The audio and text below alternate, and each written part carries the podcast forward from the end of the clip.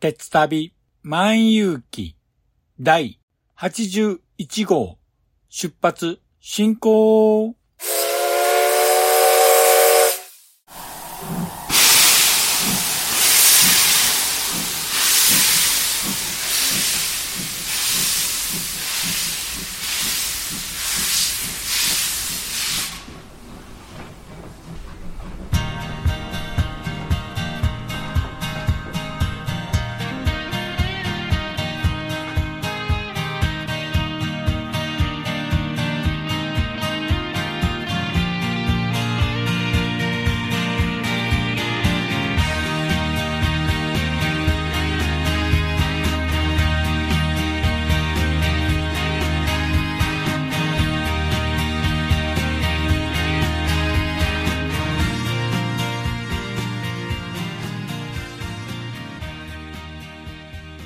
毎度ご乗車ありがとうございます。鉄旅万有記は鉄道と旅好きのしんちゃんが鉄旅についてゆるーく語るポッドキャスト番組です。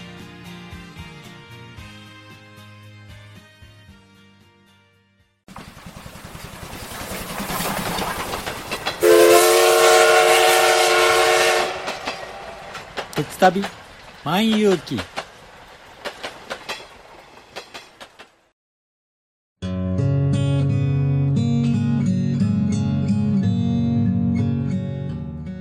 九州に住んでるおばさんが、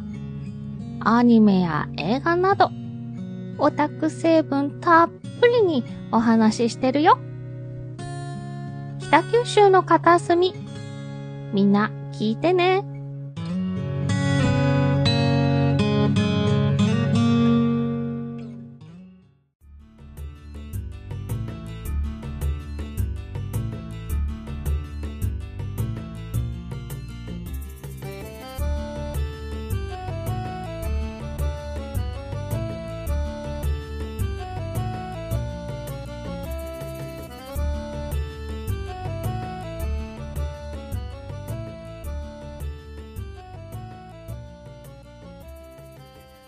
皆さん、こんにちは。鉄旅万有記パーソナリティを務めさせていただきます。しんちゃんと申します。よろしくお願いします。9月も半ばを過ぎまして、私の住んでいる近畿地方もだんだんと秋らしくなってきましたが、皆さんのお住まいの地域はいかがでしょうかさて、そろそろですね、10月14日の鉄道の日が近づいてきました。10月は鉄道の日にちなんだイベントが各地で開催されますが、一番大規模なのが東京で開催されます鉄道フェスティバルですよね。今年はですね、10月8日日曜日と9日の祝日にお台場のイーストプロムナード、石と光の広場、それと花の広場にて開催予定だそうです。こちらはですね、東京ビッグサイトの向かいの広場となりますので、例年でしたら日比谷公園だったんですけども、今年は場所が違うので、もし行かれる予定の方は注意してください。私はですね、まだ行ったことないんですけども、もし機会がありましたら、ぜひ行ってみたいと思っています。あと、10月には鉄道の日にちなんで、毎年秋の乗り放題パスという切符が発売されます。今年もですね、発売されるので、この切符を利用して鉄旅に行きたいなというふうに考えています。ということで、今回はですね、秋の乗り放題パスについてお話ししたいと思います。では、詳しくは本編で。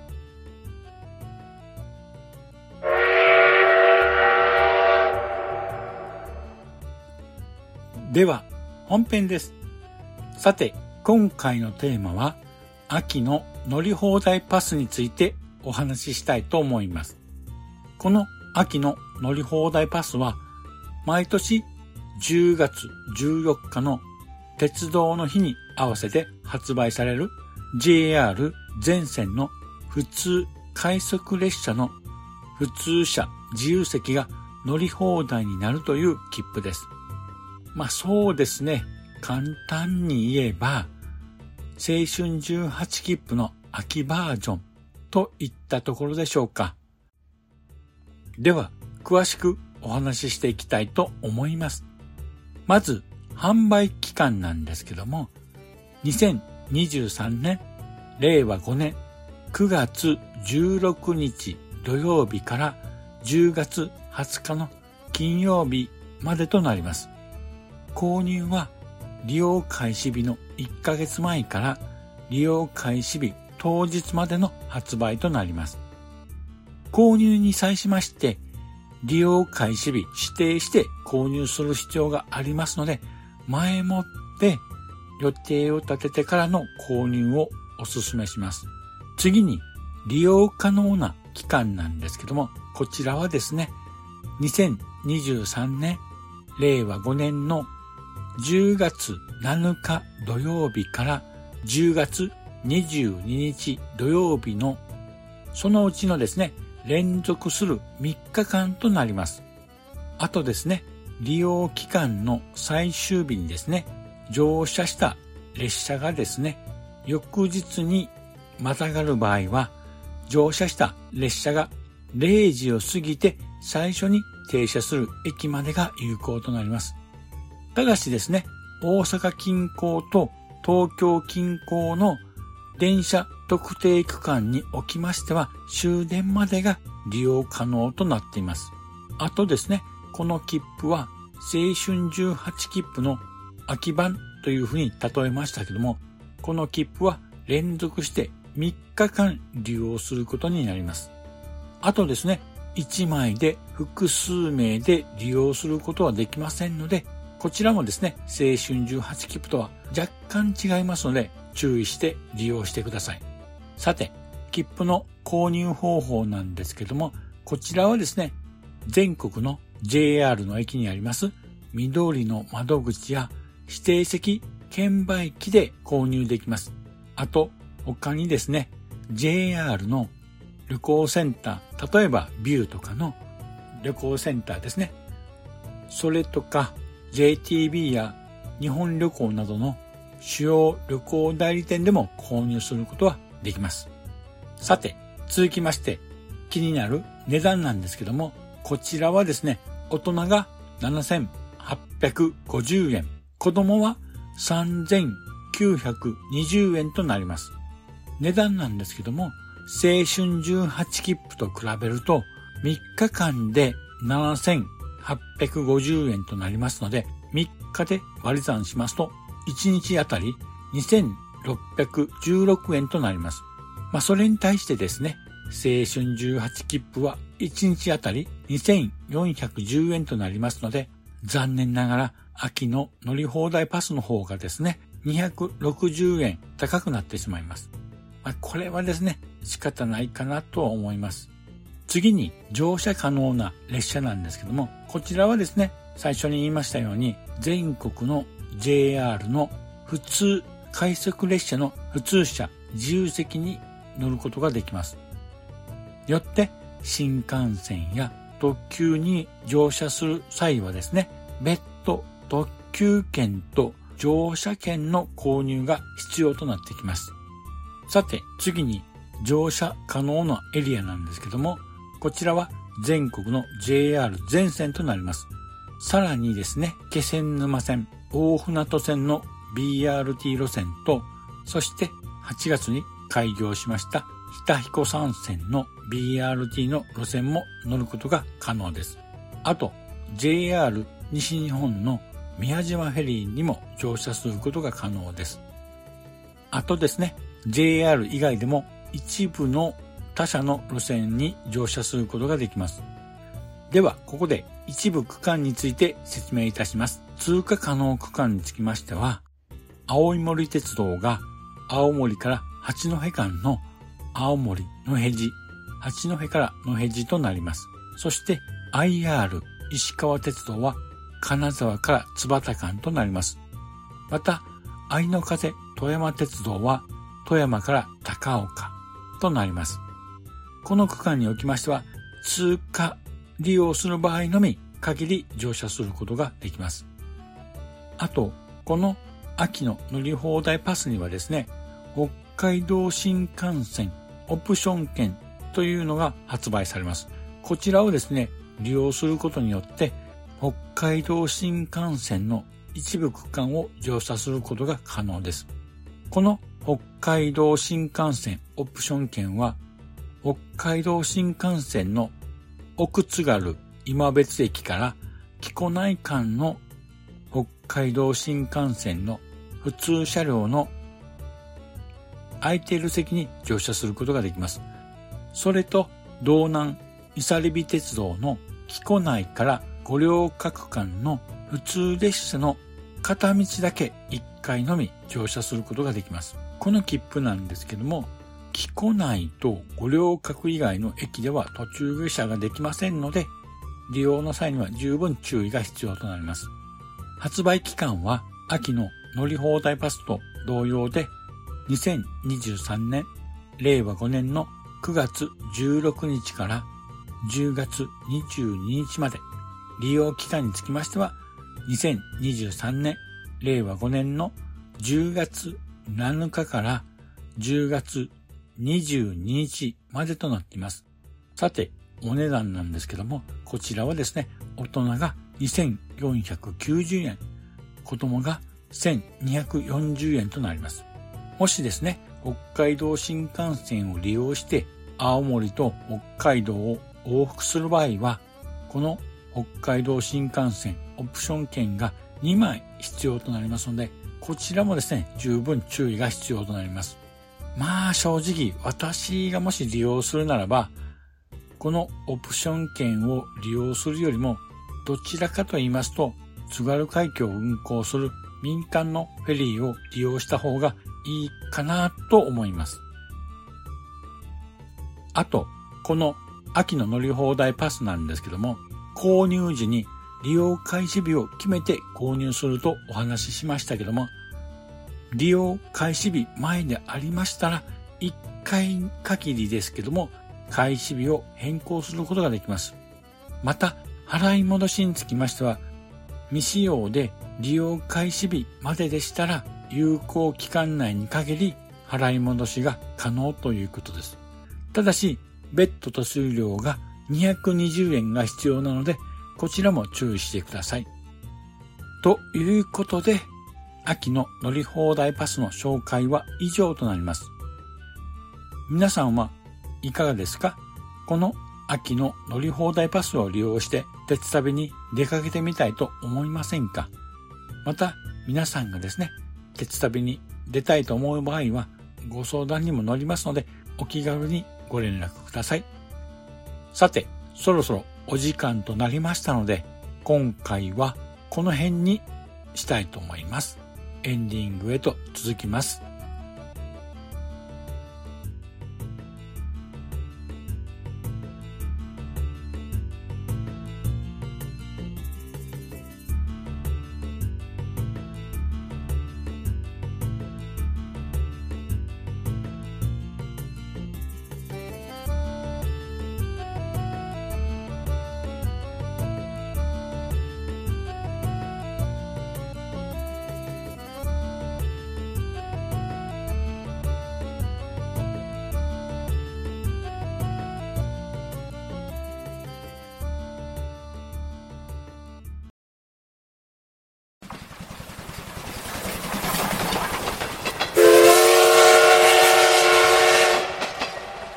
鉄旅万有記。お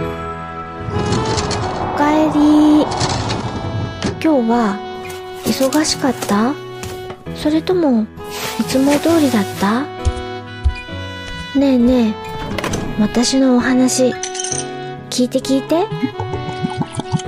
少し配信して長く配信して。夜のゆいろく聞いてください。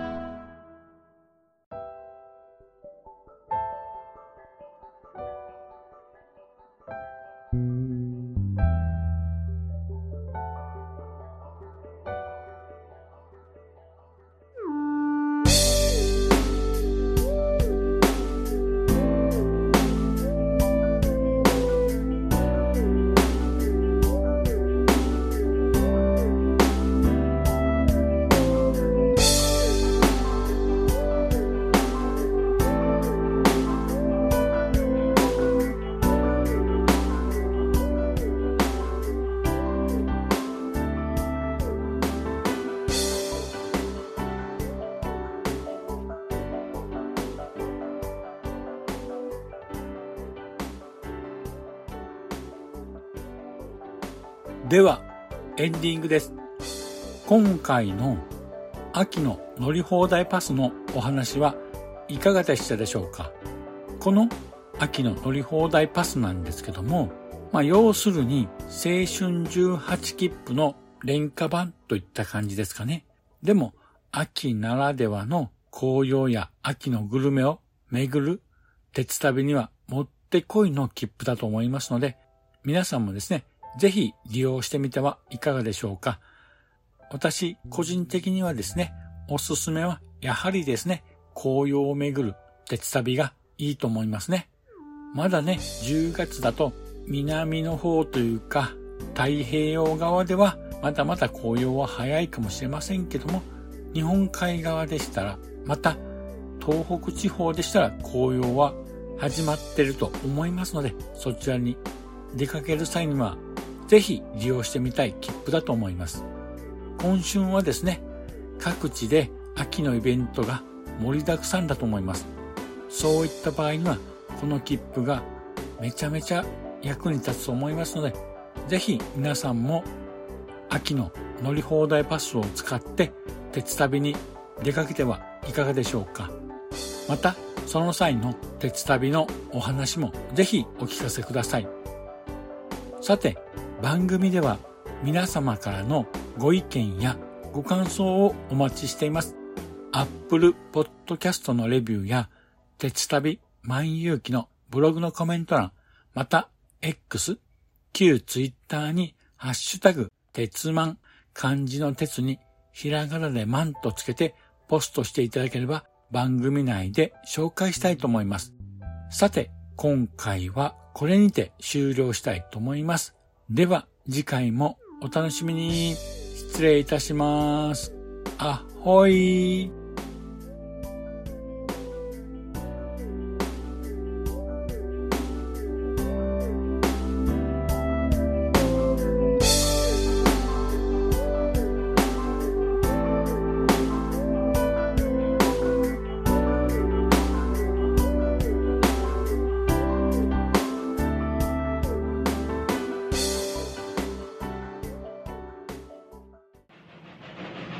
長らくのご乗車、お疲れ様でした。まもなく終点に到着いたします。くれぐれもお忘れ物のないように、今一度お手回り品のご確認をお願いいたします。では、またのご乗車を心よりお待ちしております。ありがとうございました。